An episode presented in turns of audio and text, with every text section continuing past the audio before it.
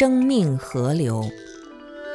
人的天性不是上天赐给我们的，而是过去生努力得来的。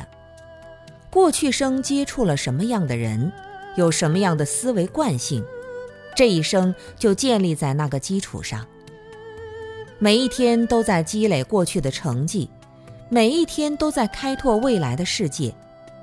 我们整个生命像一条河流，流淌经过什么样的地方，就会带有什么样的矿质。一个人的修养是成长过程中积累起来的。如果你到一个有修养的地方，时间久了，修养就被带过来了，这叫熏习。古人没有那么多化妆品，衣服洗干净后拿香来熏，让烟香熏到衣服里去，衣服就会很香。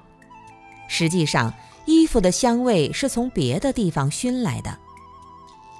我们对世界知识的看法、修行的境界、理智的辩证思维、感情的直观表现，都是在成长的过程中一点一点熏习演化过来。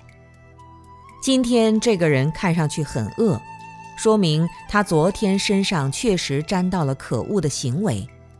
就像一个人掉到粪坑里刚刚爬出来，肯定会很臭。赠人玫瑰，手有余香，也是这个道理。当你刚刚在寺庙里参加了禅修，出来满面清净庄严，那看上去就很欢喜。如果你到一个充满是非人我、战争和对立的地方，那不愁眉苦脸都很难。